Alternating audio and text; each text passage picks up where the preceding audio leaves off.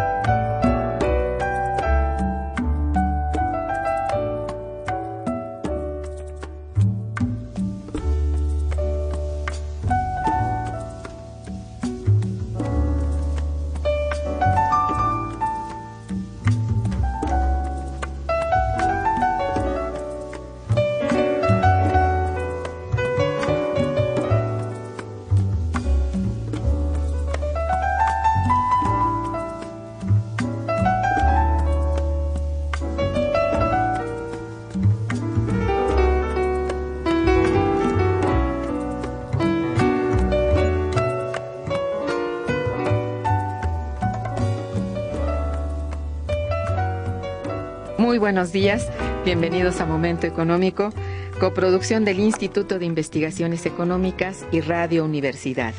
Les saluda Irma Manrique, investigadora del Instituto de Investigaciones Económicas, hoy jueves 26 de febrero de 2015. El tema que abordaremos el día de hoy es Situación económica de México a cinco meses del caso Ayotzinapa. Para ello contamos con la valiosa presencia de los doctores Josefina Morales Ramírez y Alejandro López Bolaños. Bienvenidos compañeros, muy buenos días. Hola, buenos días. Buenos días, Irma. Los teléfonos en el estudio 55 36 89 89 cuenta con dos líneas para el área metropolitana.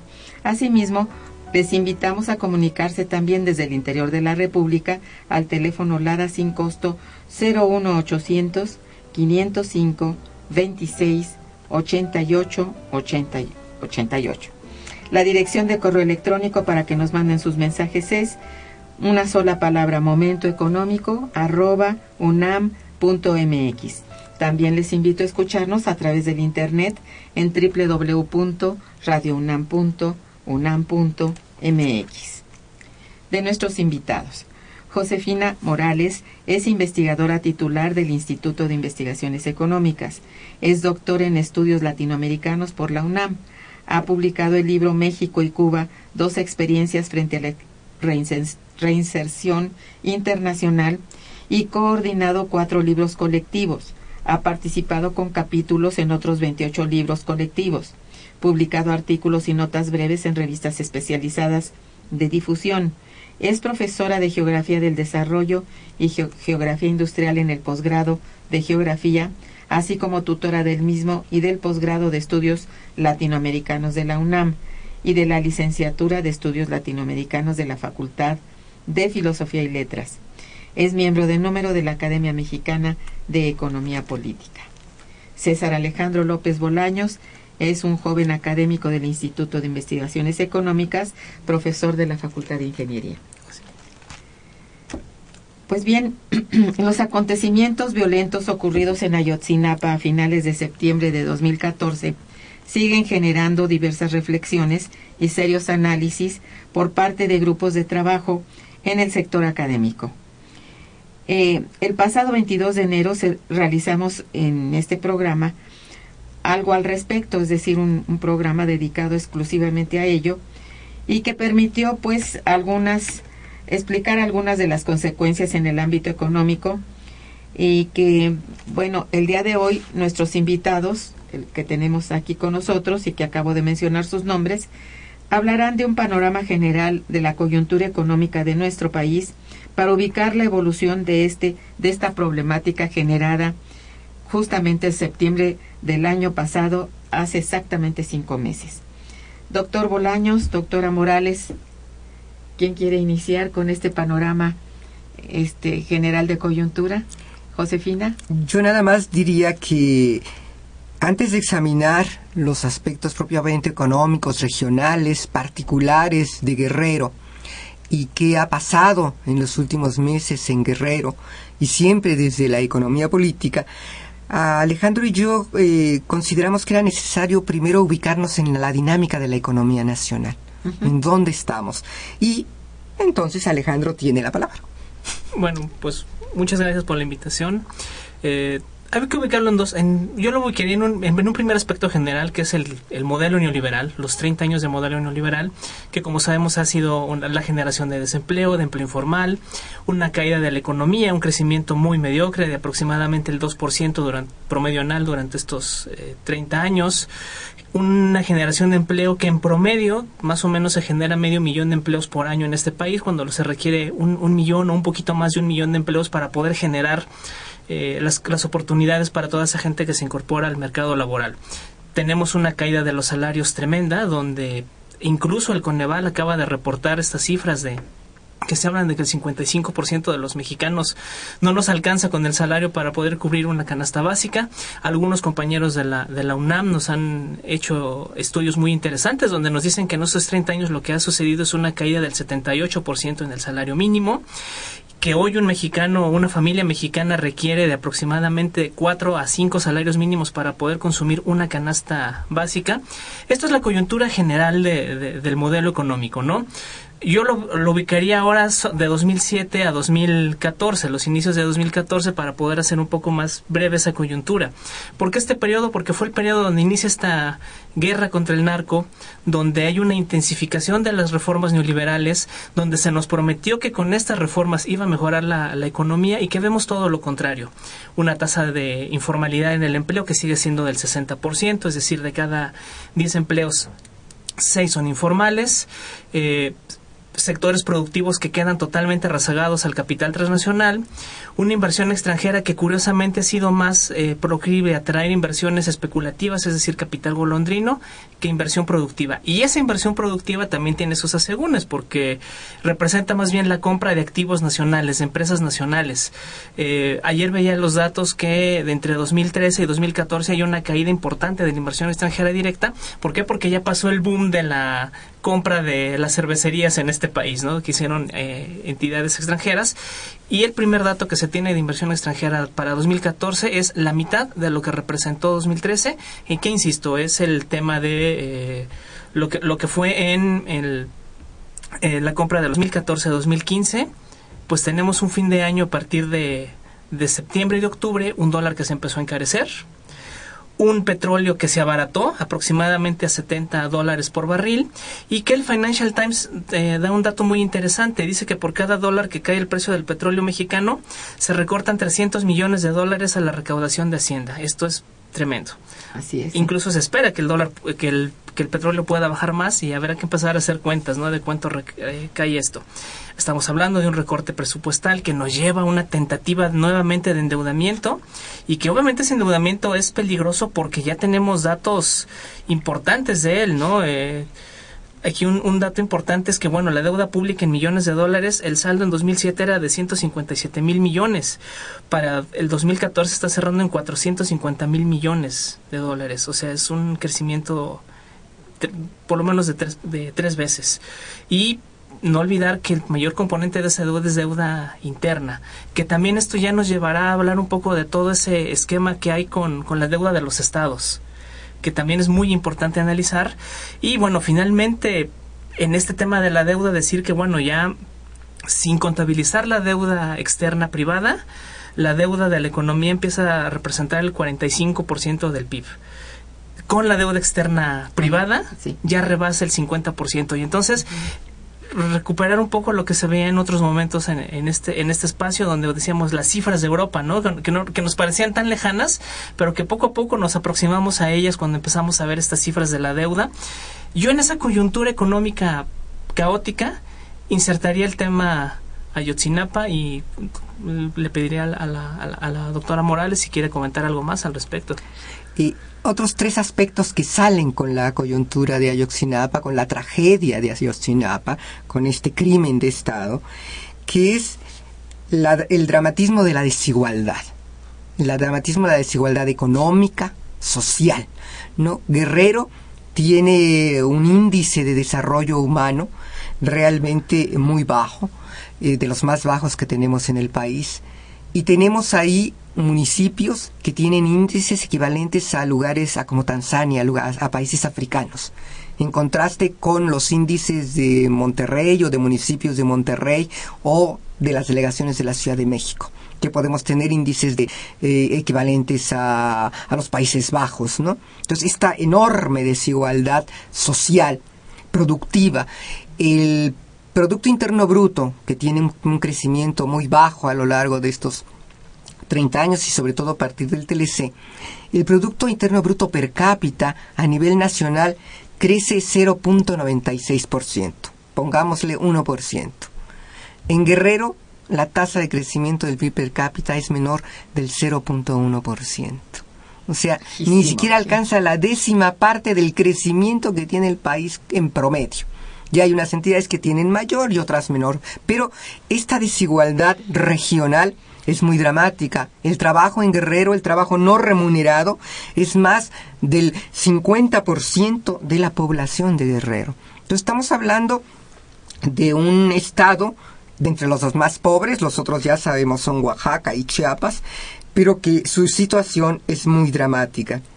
¿Qué otro problema emerge así de una manera brutal con ese desarrollo, la estructura económica de Guerrero mismo? Fundamentalmente es de servicios, el turismo, pero tiene muy, está muy desarticulada esa estructura, la, la, la geografía misma de Guerrero es bastante difícil, no están bien integrados los poblados, los municipios, los pueblos. Y junto a esta primera radiografía así brutal que decimos la desigualdad, pero en qué condiciones viven los, los estudiantes de Ayotzinapa, dónde duermen, qué pasa, qué son esos catres en el suelo. Tenemos el otro gran problema económico desde la economía, que es el narcotráfico, que es la economía criminal. Vista ya no, no solo este crimen de Estado se, se atrapa, se atraviesa por estos elementos en donde están el narcotráfico, el lavado de dinero, los flujos ilícitos. ¿Qué peso tiene la economía criminal en la economía nacional? Es muy Esto difícil muy estimarlo. sí. El narcotráfico se estima que puede representar entre el 1 y el 2% del Producto Interno Bruto en el país. En otros, eh, en otros eh, países centroamericanos se llega a estimar que es el 8%. O sea que el nuestro puede ser un poquito más del 2%. Pero pongámosle el 2%, es lo medio que se estima. Pero hay una cosa que se llama el lavado de dinero, los flujos ilícitos, la salida de capitales de este país. Y ahí hay un estudio muy interesante eh, que se hizo en Estados Unidos de una asociación que hace eh, que tiene este tema a nivel internacional y que estima que los flujos ilícitos en el país representan alrededor del 6.5% del PIB. Entonces ya estamos hablando que hay un 8.5% del PIB que se está yendo por el crimen organizado. Pero agregámosle a eso el otro elemento de esta criminalidad, de economía criminal, que es la corrupción. Hoy en la mañana algún organismo privado decía que se estima que la corrupción es el equivalente al 2%. Recordemos que esa corrupción que es entre el sector privado y el sector público, no es solo el sector privado, el sector público, se habla del señor 10%. Ya hubiera sido el hermano incómodo de hace 20 años, o ahora en Guerrero se habla del hermano o el primo o el sobrino del exgobernador de Guerrero, que cobraba igual su cuota del 10%, ¿no? Entonces, si el Producto Interno Bruto, eh, el, perdón, la, el presupuesto es alrededor del 20% por ciento del PIB, etcétera. Entonces estamos hablando de que esta economía criminal representa o puede acumular alrededor del 10% de la economía nacional.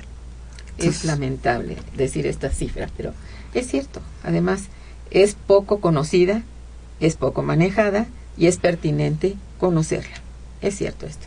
Y, y finalmente, bueno, no finalmente, sino dentro de este análisis que hacen ustedes eh, de entrada, introductorio, ¿cuáles son concretamente los daños económicos que ustedes detectan a partir del conflicto? Eh, bueno, yo antes de, de, responder a esa pregunta agregaría otro dato que me parece muy significativo. Eh, aquí la, la, profesora Morales nos ha dicho estas cifras de la economía criminal de México, pero bueno, hay que revisar también la cifra de, del, del, gasto público en México. El gasto en seguridad en, el en, en 12 años ha crecido un 200%.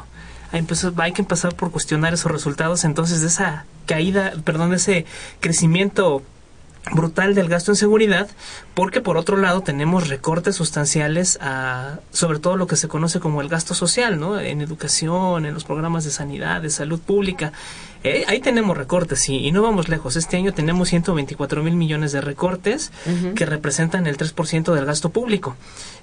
En un simple análisis macroeconómico, y hablo simple porque obviamente hay que verlo más en los impactos sociales, ampliar más el, el análisis macroeconómico, se nos olvida que la demanda agregada es, eh, que, el, que el gasto público es un componente esencial de la demanda agregada. Entonces, hablar del recorte del gasto público nos habla de un recorte fuerte en la economía, nos habla de una caída sustancial de la economía. Y yo agrego el micro del caso Guerrero concretamente. No olvidar que la tasa de desempleo de los jóvenes es el doble de la tasa de desempleo nacional. O sea, los jóvenes entre 15 y 25 y 29 años están padeciendo un desempleo tremendo si nosotros no entendemos estas cifras, no entendemos lo que pasa en una entidad como Guerrero y lo que siempre se llegó a comentar en otros espacios de análisis, donde muchas veces estos jóvenes de Ayotzinapa recurrían a, o recurren a la educación eh, eh, normal para poder salir de esos esquemas de pobreza, ¿no? Entonces, este, eso es parte de, lo que tenemos que entender para poder situar lo que está sucediendo en una entidad como, como Guerrero. Y, y bueno, profesora Morales, no sé si usted quiere agregar algo al respecto de esto para poder pasar ahora sí a responder la pregunta. Eh, pasando a, a, intentar responder la pregunta o acercarnos a cuál es el impacto de esta crisis política, uh -huh. de esta crisis de régimen en el caso de Guerrero. Bueno, lo primero es acabar de entender qué es las dimensiones de la crisis, que es una crisis política del régimen político, es una crisis muy grave, nacional y todavía mayor en Guerrero y porque la economía y la política están muy relacionadas y vamos a ver de qué manera ahorita sí. lo podemos ver, ¿no? Sí. Recordar que Guerrero es históricamente una entidad que ha sufrido, que se ha desenvuelto con una profunda inestabilidad política. En lo largo de más de 150 años que tenemos de país independiente, con trabajos, tres sexenios o tres gobiernos han terminado el gobierno en Guerrero. Entonces aquello es profundamente conflictivo, porque hay problemas históricos no resueltos, sociales sobre todo. Recordemos que Guerrero también atraviesa por la guerra sucia en los años 70. Sí. Entonces ahí tenemos una herencia brutal de problemas no resueltos, de crímenes de Estado no juzgados, no, entonces aquella conflictividad social que tiene un impacto en toda la dinámica económica de Guerrero. El otro elemento es que el, eh, el, Estado es un Estado pobre, como decíamos, y los estados en el país y los municipios más no tienen recursos propios. El problema fiscal, antes de pasar a la deuda, es muy grave en el país. Es. La recolección, el, la recaudación, tú, tú eres experta en eso, tú nos puedes dar mayores elementos, es apenas el 10% del Producto Interno Bruto. Y reformas van y reformas vienen y se les aumentan más impuestos a, a la clase media, a los trabajadores, a los profesionales, pero a las grandes empresas seguimos sin lograr que paguen el impuesto que deben. Bueno, y recordemos que ahorita hay 2.000 cuentas en el HSBC de Suiza de grandes fortunas que salieron para no pagar impuestos, ¿no? Así es. Entonces, este no pago de impuestos hace que las dependencias, que los gobiernos estatales dependan de los recursos federales no tienen recursos y los municipios todavía más grave. Es dramático. Si en otro momento podemos hablar de cuánto tienen los municipios o las entidades regionales de cualquier otro país uh, en comparación con México, pero lo nuestro es muy pobre. Entonces, ¿qué ha pasado? Aparte de que entonces todos los recursos federales los ponen como justificación para endeudarse, también, sobre todo los municipios y los estados, han tomado una política en los últimos 10 años de apropiarse de distintos recursos que generan los trabajadores. El impuesto sobre la renta no se lo pasan a Hacienda, sino se quedaron con él. Las, el pago de las deudas de los trabajadores, sea de vivienda. A ver, eh, el impuesto sobre la renta de Guerrero. De casi todos los municipios del, del país, de, muchos estados, pero en Guerrero en particular, se quedan con él, ese dinero, el gobierno federal, el gobierno estatal o el gobierno municipal y no los han pagado. Se les condonó ahora este, ese tipo de, problemas. ¿Qué más? Entonces, los si nuestros cheques de los trabajadores que somos asalariados por Estado nos quitan o el impuesto o los préstamos que hemos tenido de vivienda o de claro. esto también han sido retenidos. Entonces es un, entonces se cruza el narcotráfico, se cruza la corrupción. ¿Y qué está pasando hoy en Guerrero? ¿Por qué los maestros y los trabajadores públicos están tan eh, con tantas manifestaciones tan violentas? No, les han pagado, no les han pagado desde diciembre. y tampoco les pagaron a los policías de Oaxaca. Entonces estamos viendo que la crisis de las finanzas públicas nacional está teniendo su concreción en Guerrero muy dramática, muy dramática. ¿no? que se suma y se, monta esto sobre esa crisis política, esa crisis de desigualdad, esa crisis de bajo crecimiento económico de, que, que está atravesando a Guerrero. ¿Qué, otros ¿Qué otra situación tenemos? Entonces, esa economía de Guerrero tenemos que tiene sobre todo uno de sus ejes en el turismo, que ha sido eh, profundamente afectado, porque la protesta social, la única forma que, que encuentra de esa protesta social son las manifestaciones, los bloqueos, porque no son escuchados de otra manera y sobre todo no se resuelven los problemas. ¿Por qué no les pagan a los, a los maestros? Entonces aquí está ya toda la problemática educativa que en otro momento, si quieres, la vemos, la reforma educativa. Han tenido eh, un impacto desigual en, las, eh, en la economía de Acapulco, en la economía turística, que tiene desde las grandes empresas a los pequeños empresarios que tienen un restaurante o que tienen de, tiene distintas dimensiones, es muy heterogéneo el turismo. Pero también tenemos ahorita que, hay toda una ofensiva contra lo que pasa y que se están tomando medidas de parte de los empresarios fuertes. FEMSA acaba de decir Coca-Cola que ya no va a estar en Guerrero. Así es. 1.800 trabajadores fuera. Una minera hoy en la mañana canadiense que ya va a cerrar la mina. Entonces tenemos un problema político cuyas raíces son políticas y una crisis política cuya respuesta del gobierno, ahora después platicamos, no está resolviendo los problemas, sino que está creando más problemas. Es decir, lo que se ha generado a partir del conflicto no es que se haya generado en el conflicto. Son problemas anteriores que tuvieron un momento en que estalló y estalló por la violencia tan extraordinaria con que fue tratado un grupo de estudiantes. Y esto, bueno, ya llegó al colmo y si se piensa que esto es ya se resuelve con decir pues no no hay no se encuentra nada o se encontraron puras cenizas es que no es así.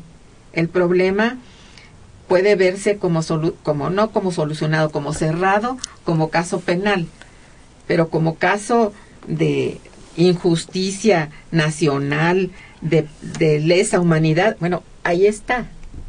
Y este está ahora sacando todos los como decir este abriendo el problema en todas sus dimensiones. Esto es una realidad que tú acabas de mencionar y que, bueno, se puede tomar desde cualquier ángulo, en verdad, ya sea desde el ángulo económico en cualquiera de sus sectores, en el ámbito social y, desde luego, detonó como político y detonó como casi como criminal nada más, pero es político, es netamente político y se vuelve pues criminal por, de todos conocidos, ¿no? Sobre todo criminal desde el punto de vista de este fuentes de autoridad, de no sé, mm, de los principales eh, municipios y, alcaldes de los pueblos. Bueno, dice uno, ¿cómo es esto?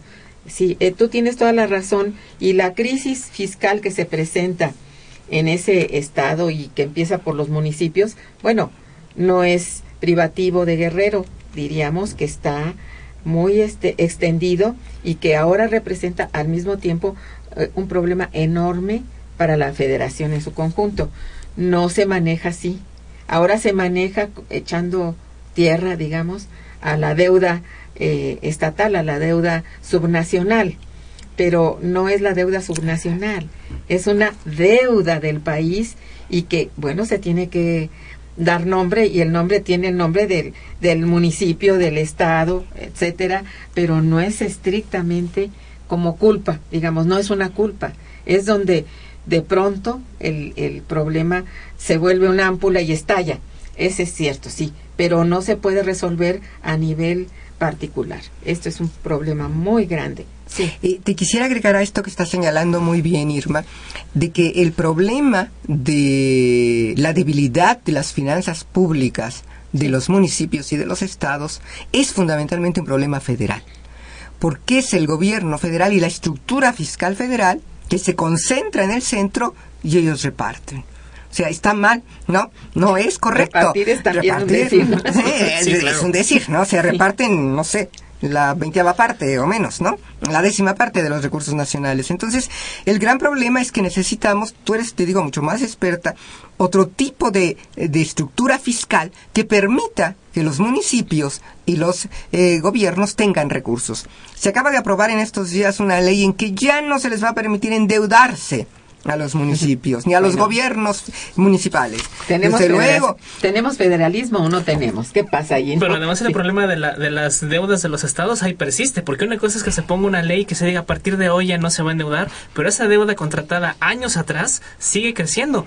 Y yo sí señalaría que esa- mucha de esa deuda se ha utilizado de muy mala manera, ¿no? Por supuesto. Actos de corrupción tremendos que están documentados y que los conocemos.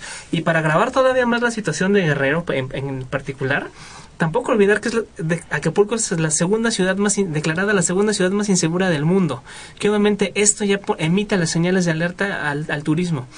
Y Guerrero, obviamente, si, si pensamos en Acapulco, pues por supuesto que no podemos pensar en, en otra cosa que no sea el, el turismo. Y esto es grave. Esto es muy grave. Lo malo es que se vuelve mediático. Mira, en realidad decir la ciudad más insegura, la más delictiva, pues digo, eh, son un- formas muy, de, yo creo que muy injustas de tratar localmente a las partes distintas del país, ¿no? Sean locales o sean estatales, regionales, creo que eso es muy injusto y hablar, por ejemplo, de que Cuernavaca la peor y que Acapulco la pe- están, como dices tú muy bien, señalando puntos muy importantes de turismo como para que la gente que hace turismo normalmente a estas zonas no asista. Esto es injusto y no debería ser tolerado por el país. Sin embargo, no oigo yo la voz tampoco del secretario de Turismo ni del propio presidente defendiendo estos hechos eh, o estos dichos. Creo que esto debiera ser debidamente aclarado y no lo hacen las autoridades. Antes bien atizan el fuego. Esto está muy mal. ¿Y ¿Por qué? Porque dicen que mandan al ejército a estas zonas. Es que, es que no, no es la solución. Es que la solución no es del, ¿cómo decir? De lo que ya bulle y lastima, sino de por qué empieza el problema. El origen del problema no está allí y nosotros Esa- lo sabemos. exactamente. Aquí desde el punto de vista del análisis económico, social y político, esto no es así ni debiera tratarse como tal. Pero en fin, ustedes son eh, los llamados eh, aquí en la, en la invitación a que nos hablen sobre esto y con mucho gusto los escuchamos. Este, vamos a hacer una breve pausa, un puente musical muy agradable y regresamos. Quédense con nosotros. Está escuchando Momento Económico.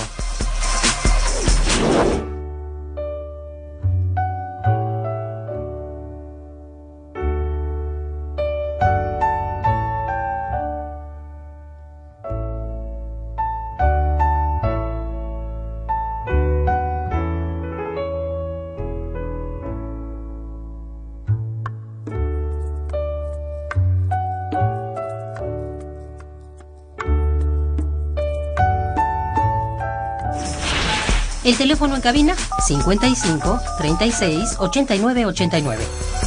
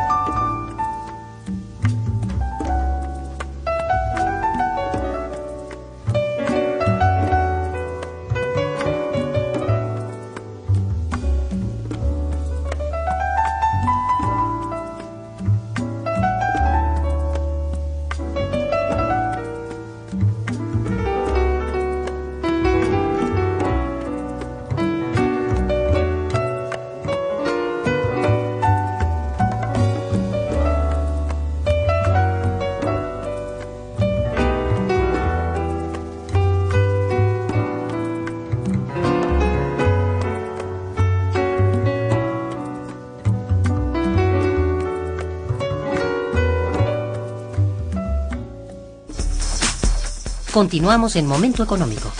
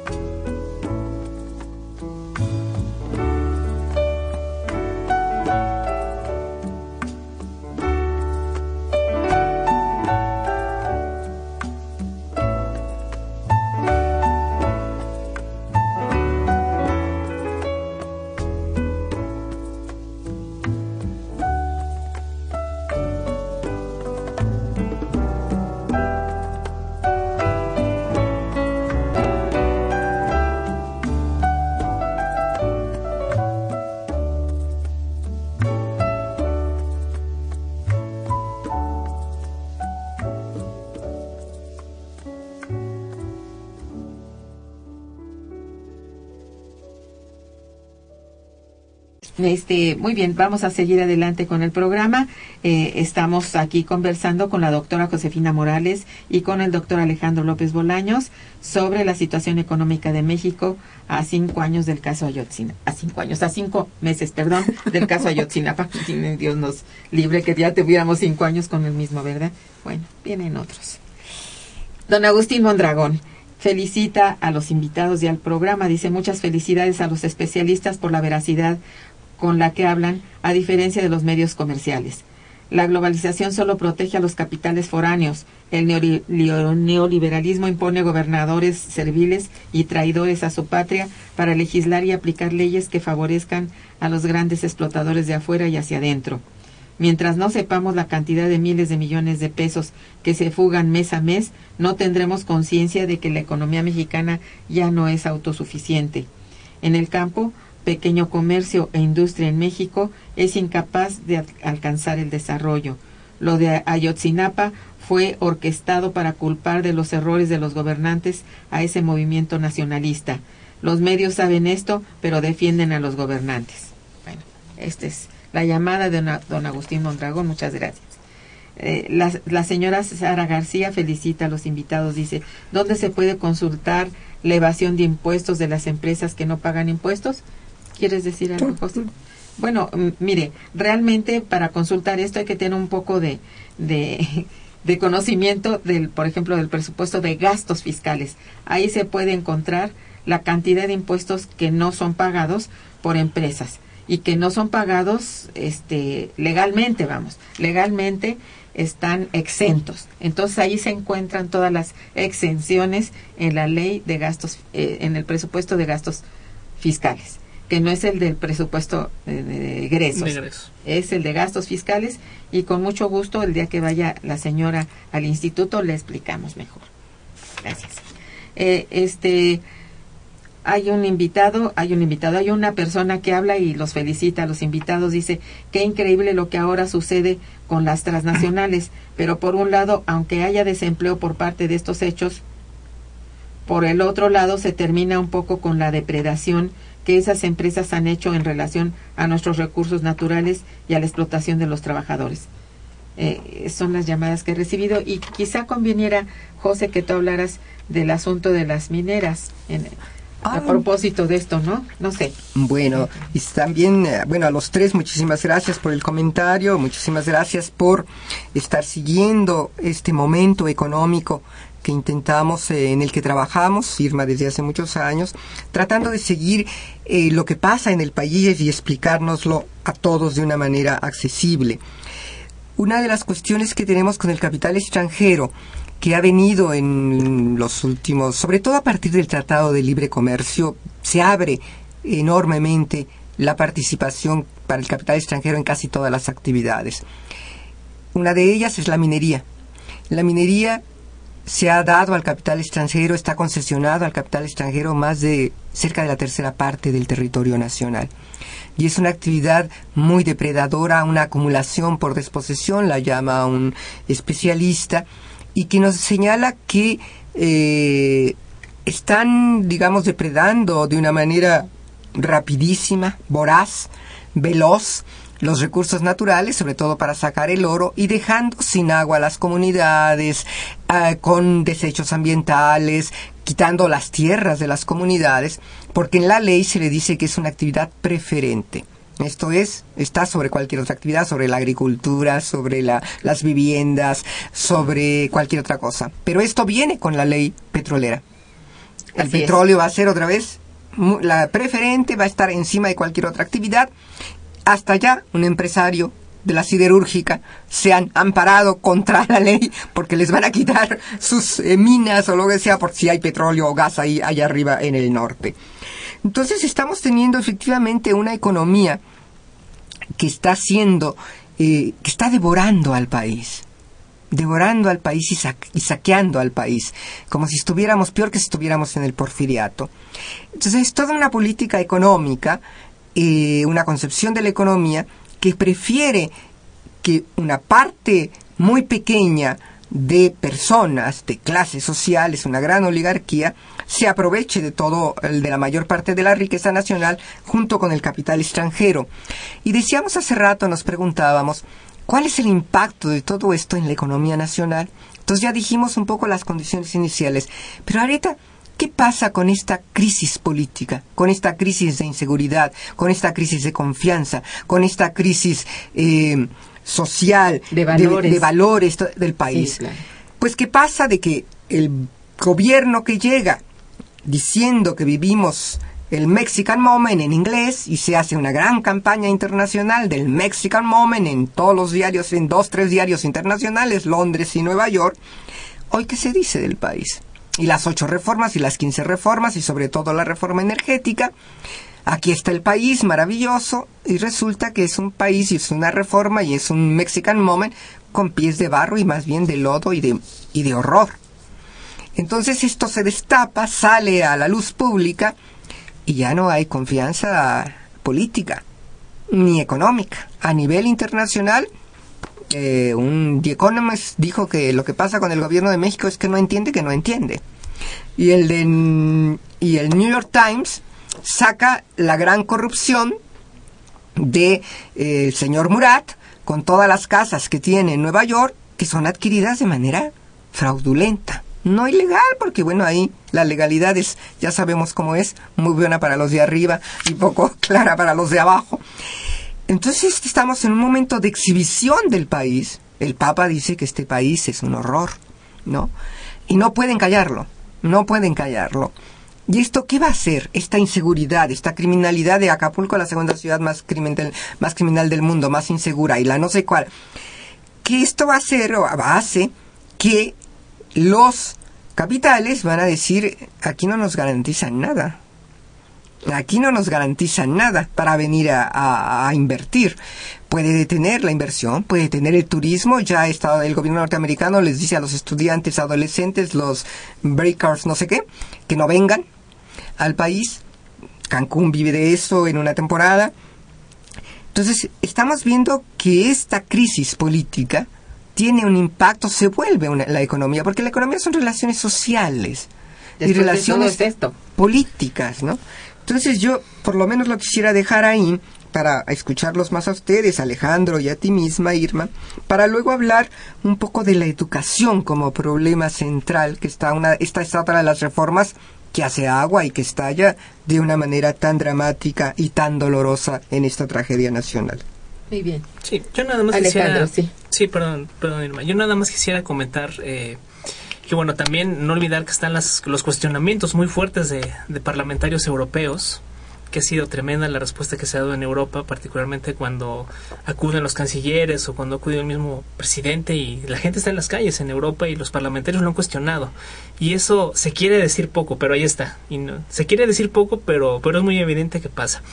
Y evidentemente cuando estamos hablando de relaciones sociales, a mí me parece muy gravoso que se culpe a las personas, que se diga, son los estudiantes, son los maestros, son los trabajadores, Lo son ellos. yo, sí.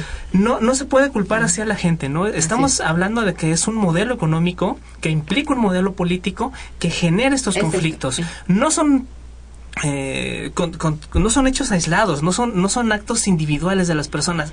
Siempre en México la tesis ha sido el asesino solitario, los hechos individuales que hacen unos cuantos. No, aquí es todo un modelo económico que ha penetrado y que ha permitido toda esa estructura de criminalidad y de corrupción y que es el, el resultado hoy de, de lo que estamos observando. Yo sí quisiera ser este enfático en ese punto porque sí me parece grave que muchas veces se trate de aislar a los movimientos, ¿no? Se trate de, de decir que son movimientos porque no entienden lo que pasa, porque no entienden el Mexican Moment, porque no entienden el Saving México, ¿no? Entonces, este, eh, las reformas se aprobaron y se aplicaron y, y muchas veces eh, nosotros mismos levantamos los cuestionamientos a esas reformas. ¿Por qué? Porque ya las conocíamos, porque ya teníamos 30 años por lo menos de haberlas padecido.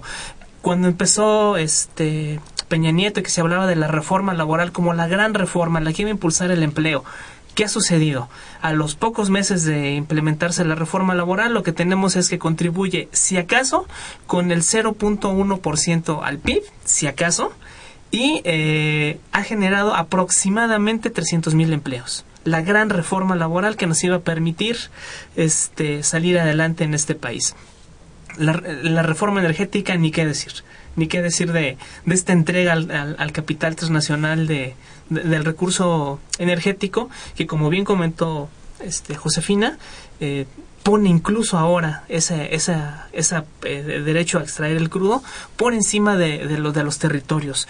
Entonces ahí viene otro conflicto, la ocupación de territorios, comunidades que pueden llegar a ser desplazadas en aras de beneficiar al capital transnacional que encuentre petróleo. Vamos, el tema para, para crearlo en nuestro radio escucha, si en este momento yo pico en la mesa y saco petróleo, puede venir Chevron y decir me quedo con las instalaciones de Radio UNAM porque aquí hay petróleo, entonces este esto, esto está por encima del, de- del derecho al territorio y al espacio. Exacto. Acumulación Es por despojo. Es la prioridad. Acumulación por despojo totalmente. Así es. E- Es gravísimo y no se entiende. Es que cuando nosotros queramos ser muy claros respecto a esto, y tú lo dices muy bien, necesitamos ver cómo está eh, este, estructurada sobre todo las leyes secundarias de, de, la Sí. ley- de la reforma energética.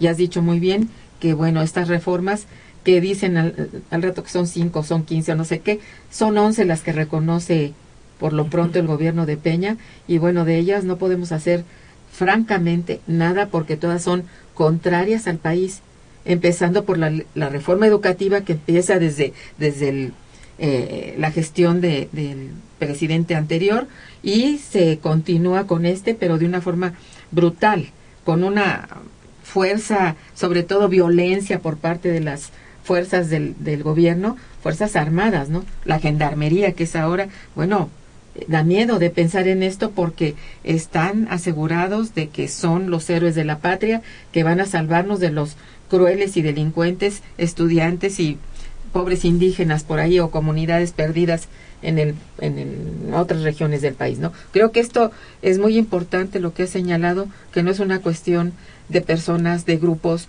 o estrictamente decir estudiantes o decir indígenas, o vamos, grupos eh, eh, o personas, menos aún personas, ¿no? Es un sistema que nos tiene completamente, ahora sí, con la cara contra el suelo y si no reaccionamos, esto no va. Digo, perdón por la, la incursión en esto, pero te escucho. No, este, no, estamos muy contentos, Irma, porque es un programa colectivo de una comunidad que, que razona, ve desde sus puntos de vista diferentes una misma problemática desde un punto de vista crítico. Yo quisiera agregar que eh, en esta dimensión de la crisis y en este modelo económico, este modelo económico que sí, cuyos responsables sí tienen nombre y apellido. Sí, Bueno. que eso es muy importante, quiénes son los responsables, ¿no? De este modelo económico, quienes están ganando con este modelo, que tiene esta crisis una dimensión en la crisis eh, ha perdido el Estado al ir privatizando, al, al abrirse, al, con el Tratado de Libre Comercio, soberanía económica. Eh, ha perdido su regulación monetaria, como lo sabes mejor, con la manera de darle al Banco de México, todo esto. Pero también ha ido, sobre todo en los últimos 10 años, perdiendo soberanía en su seguridad interna. ¿Sí? Los acuerdos de seguridad con Estados Unidos, la seguridad ahora de México es la seguridad de Estados Unidos. ¿sí? Las, no son las fronteras mexicanas, sino son la seguridad para las fronteras de Estados Unidos. México se convierte en una policía para detener a los migrantes centroamericanos. Y ahora el colmo en esta problemática de que esta crisis de seguridad tan grave es que el Peña Nieto acaba de mandar ayer una propuesta de para que entre la policía armada en las fronteras y en las aduanas. O sea, ya, ya nosotros no somos capaces de, de asegurar nada, pues si no somos capaces de asegurar la vida de 43 estudiantes, ¿cómo vamos a asegurar eh, las mercancías norteamericanas y el narcotráfico? Entonces, que venga aquí ya la policía norteamericana a vigilar no ya sus fronteras, sino desde México su frontera. Es gravísimo. Pero esta dramática crisis de, de seguridad es también una crisis de justicia.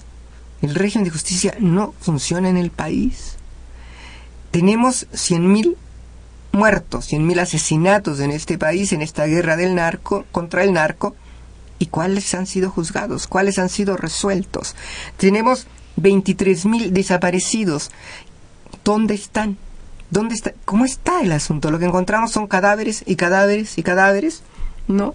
Y desplazados más de 250.000, 300.000 personas del norte del país que no, en hipótesis diferentes son, ahí hay recursos energéticos. ¿Qué pasa? ¿Por qué, por qué esta violencia tan grave? ¿Qué, qué pasa? ¿Por qué el país se, ha des- se nos desbarata entre las manos?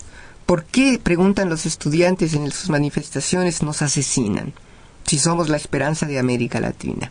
Entonces, en eso estamos trabajando los académicos, tratando de entender que esto está respondiendo a, una, a un modelo económico, a un patrón de acumulación que encuentra límites y que entonces está tomando medidas autoritarias y represivas para seguir eh, con el mismo cuento que solo beneficia a muy pocos en este país y en el mundo. Sí. De hecho, bueno, de- vamos a hacer un breve corte porque es importante hablar de cómo debe ser abordado, en opinión de ustedes, por las universidades esta problemática. Vamos a un corte musical. Está escuchando Momento Económico por Radio UNAM.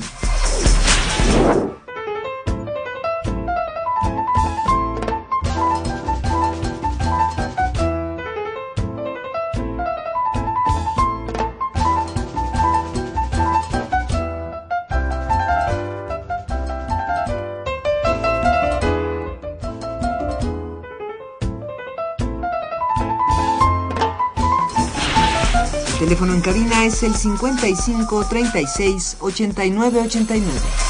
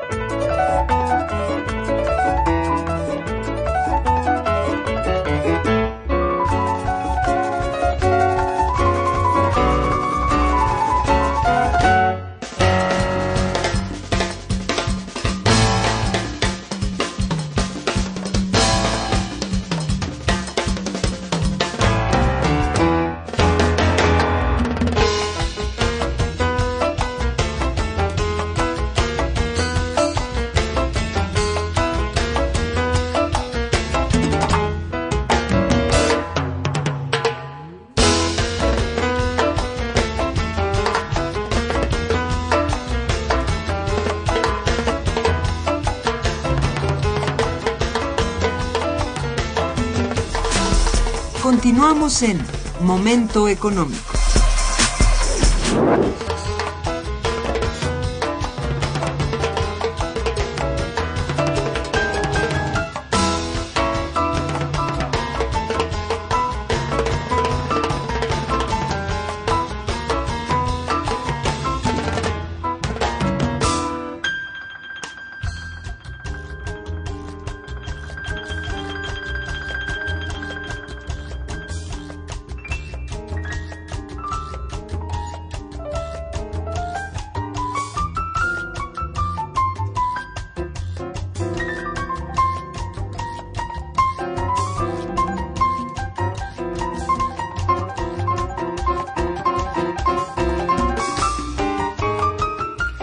Muy bien, eh, anunciábamos pues antes del corte que es muy importante recordar cómo ¿cómo piensan ustedes recordarlo? Porque ya lo han tratado en otras ocasiones, incluso aquí mismo, de cómo debe tratar la las universidades, cómo deben abordar esta problemática. Porque al parecer sí se aborda, sí hay reuniones, sí hay manifestaciones, pero cómo debiera ser de una forma estructurada de parte de las universidades la protesta, la, el estímulo, sobre todo el apoyo a los estudiantes. Bueno, eh, yo quisiera señalar que la universidad, la UNAM, la Universidad Nacional Autónoma de México, ha tenido una gran, digamos, participación, movilización para hacer visible esta, este, esta, esta tragedia, para protestar. Fueron estudiantes los que fueron eh, secuestrados, los que fueron eh, detenidos por el Estado. Es un crimen de Estado ante el que estamos, muy grave. Y de distintas maneras se ha pronunciado, desde el rector en distintas maneras, con distintas opiniones. Las comunidades se protestan, se, se, se expresan, se manifiestan. También el Consejo Universitario hizo, una importante declaración en diciembre pasado. Pero más allá de lo que, eh, digamos, como comunidad, como escuelas, participemos en las movilizaciones, que, son, que no hay que dejarlas, hay que tener una presencia. Algo que en, que ha estado participando la universidad, pero que tenemos que hacerlo mejor, de esta manera que tú estás diciendo, más estructurada, es estudiar mejor los problemas, conocerlos y tratar de crear propuestas concretas de cambios de política económica, de cambios de políticas de desarrollo regional y sobre todo de profundizar en las dimensiones de la tragedia. Todo esto que hemos estado haciendo, pero no solo desde el punto de vista económico, sino que tenemos que eh, lograr crear eh, programas interdisciplinarios una de las muestras en que la universidad ha estado participando, los universitarios, por no decirlo como institución, los, compañeros de física de la Facultad de Ciencias han estudiado y han estado trabajando en demostrar que cuáles son realmente las condiciones físicas, la viabilidad física, físico-química, de que eso, de que la versión oficial, de que aquello fue una incineración a 1400 gramos centígrados y los asesinos no se quemaron un cabello, este, pasó, esos son unos, antropología, los eh, antropólogos han señalado también opiniones, o sea, hay distintos grupos que han estado trabajando y dando elementos para la, eh, el examen de, de, lo que ha pasado y sobre todo para también dar propuestas. Recordemos lo que hizo la Universidad Nacional Autónoma de México en el 85, cómo se volcó ante no solo el rescate de los cuerpos y de los enfermos o de aquella tragedia, sino también para dar alternativas a la eh, reconstrucción de la ciudad. Entonces tenemos una, una responsabilidad muy grave. Hay redes de académicos, nosotros tenemos nuestra propia comunidad que se mueve, que estudia, hoy hacemos un taller, al rato tú puedes decir de qué se trata, pero sentimos que tenemos que coordinarnos interdisciplinariamente. Este no es un problema nada más económico, es un problema, como decimos, político, social, de grandes dimensiones, jurídico. Hay muchas cosas ahí jurídicas, están metidas para toda la investigación policíaca, esto de que le quieren dar el carpetazo ya se acabó y aquí pasó esto, pues no, jurídicamente aquello no está resuelto, como políticamente no está resuelto, como eh, judicialmente o, o desde la investigación criminal no está resuelta. Entonces yo creo que sí tenemos una gran responsabilidad de estudiar y de interrelacionar toda esta política económica, todas estas reformas energéticas, toda esta reforma educativa, cómo se expresa realmente en forma concreta en esta explosividad, en ese dramatismo de estos crímenes de Estado y qué vamos a hacer frente a ello. Eso es. ¿Qué es lo que hay que hacer, no? Es decir, no, no se trata de, de hacer opinión porque opiniones hay, bueno, desde luego muchas y muy buenas y buenas propuestas también, pero en acción que van a significar, esto sí sería importante de trabajar y de pensar qué se está haciendo y si no está haciendo, que se haga, eh, propugnar, estimular la acción. Sí, Alejandro. Sí, nada más comentar que finalmente la universidad es un espacio maravilloso para poder hacer esto. Esta es, la, esta es la esencia de la universidad, poder hacer estas construcciones interdisciplinarias y que se discuta y que, y que es una realidad muy compleja para que solo se diga es un problema económico, es un problema social, es un, pro- es un problema político, es un problema eh, incluso de los forenses. No, no, no, es, es una realidad muy compleja que se tiene que trabajar desde muy diversos ángulos. Eh, la profesora Josefina comentaba de todo esto, pero incluso hay compañeros de filosofía que lo están abordando con estos conceptos de terror, de miedo, eh, muy interesantes. Hay trabajos muy importantes de nuestros compañeros y, e insisto, eh, la universidad tiene que tener un papel central en el análisis de esta, de esta realidad. Es cierto, eso es cierto. Y sí, no es que sea económico o político, es todo. Es económico, político, social, cultural, este, filosófico incluso, de, vamos, de entender en el episteme ¿sí? qué significa lo que está pasando. Porque es el, el significado es muy diverso, como ya han dicho ustedes, es de multidisciplina y por eso la universidad participa así, con todo su pensum, este, afortunadamente. Una Sí. cosita más antes de que atendamos todo lo que nos están preguntando, Sí. que es que también estamos frente a una política que está contestando a esta movilización, a esta respuesta social con represión y muy en términos muy autoritarios. Eh, tenemos estudiantes como Brian que están presos en la cárcel eh, porque en estas manifestaciones los agarran a río revuelto o les hacen falsas acusaciones. Entonces eso también tenemos que, que vigilar, que acompañarnos, que no actuar solos y que actuar desde luego con responsabilidad eh, social, política, económica como universitarios. Cierto. Eh, si me permiten, voy a agradecer por lo pronto a todos nuestros radioescuchas que han llamado ya, a don Rogelio Gómez, a, a Alberto Díaz, a Esmeralda Arismendi, a Javier Guerra, eh, Hilda de San Román, Lucrecia y Espinosa, Lucrecia Espinosa Burto, y bueno, a todos ellos, pues muchísimas gracias por sus llamadas felicitándolos particularmente a los invitados y también a nuestro programa. Muchas gracias.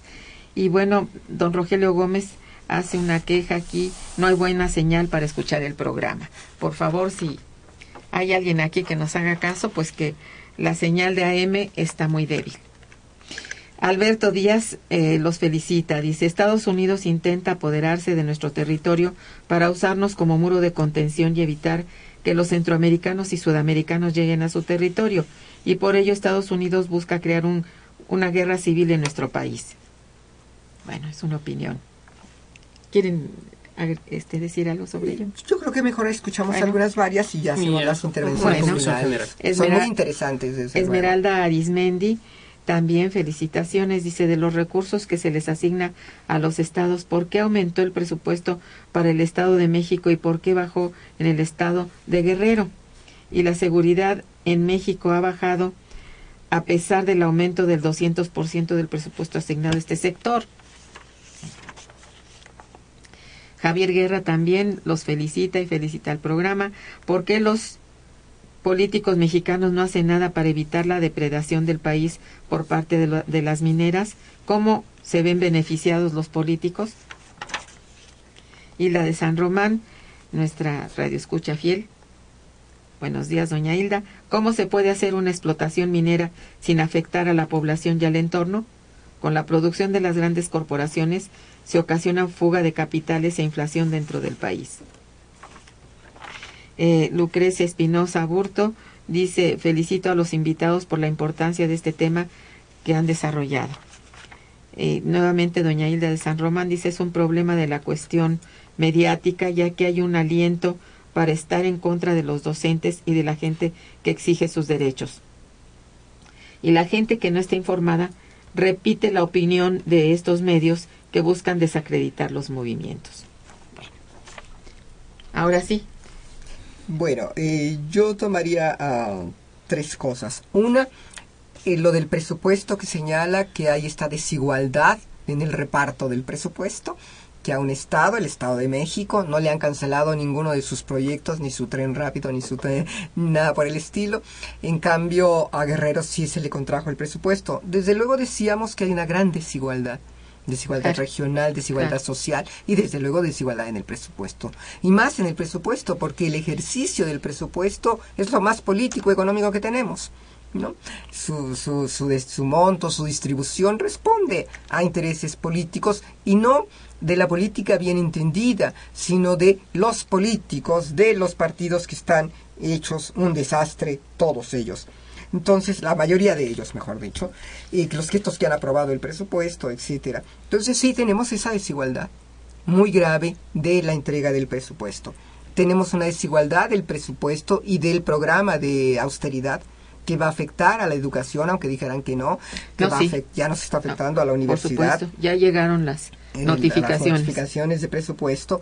Se van a, el presupuesto va a afectar muchísimo a petróleos mexicanos. También, ¿sí? Así. Va a estar todavía más indefenso, aparte de endeudado, aparte de corrupto, etcétera, su dirección y su y, y la dirección empresarial y la dirección sindical. Y empezaron los despidos en los miles de despidos en de trabajadores, así ¿no? es. Eh, desigualdad de, en la cobra de en, el- en la recaudación de impuestos, etcétera. Ese es un problema que ahí está.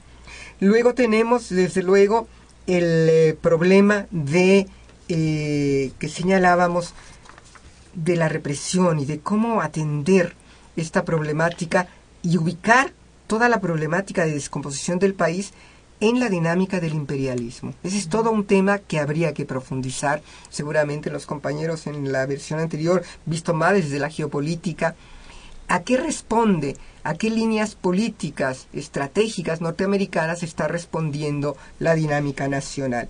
Y yo terminaría, para ya no quitar más tiempo y dejar que tanto Alejandro como Irma terminen, en que este programa y, la- y todo el interés de la comunidad del instituto, de muchos compañeros de él, estamos enfrentando este problema en una gran solidaridad humana con los padres de los 43 estudiantes. Muy bien. Desafortunadamente el tiempo se agotó, no tenemos Perdón. ya más nada, pero bueno, este creo que ha sido eh, visto el- la problemática ha sido abordada en su generalidad y habría que profundizar pues en otros programas sobre las afectaciones, los daños y sobre todo la, el futuro, el futuro de, de la economía del país, pero la economía acompañada de todas sus eh, de esas eh, infortunadas reformas que no hacen sino más bien trastocar todo aquello que debiera ser realmente reformado. En fin, eh, muchas gracias a ustedes por su presencia. Gracias, Muchísimas muchas gracias. gracias al público. Muchas gracias a nuestros radioescuchas por su participación y su apoyo y desde luego gracias a los controles técnicos a cargo de Socorro Montes y de la colaboración en la producción de Araceli Martínez y la realización del mismo con Santiago Hernández Jiménez. Coordina y conduce Irma Manrique quien les desea muy buen día y mejor fin de semana. Gracias. Momento económico. Radio UNAM y el Instituto de Investigaciones Económicas presentó Momento económico.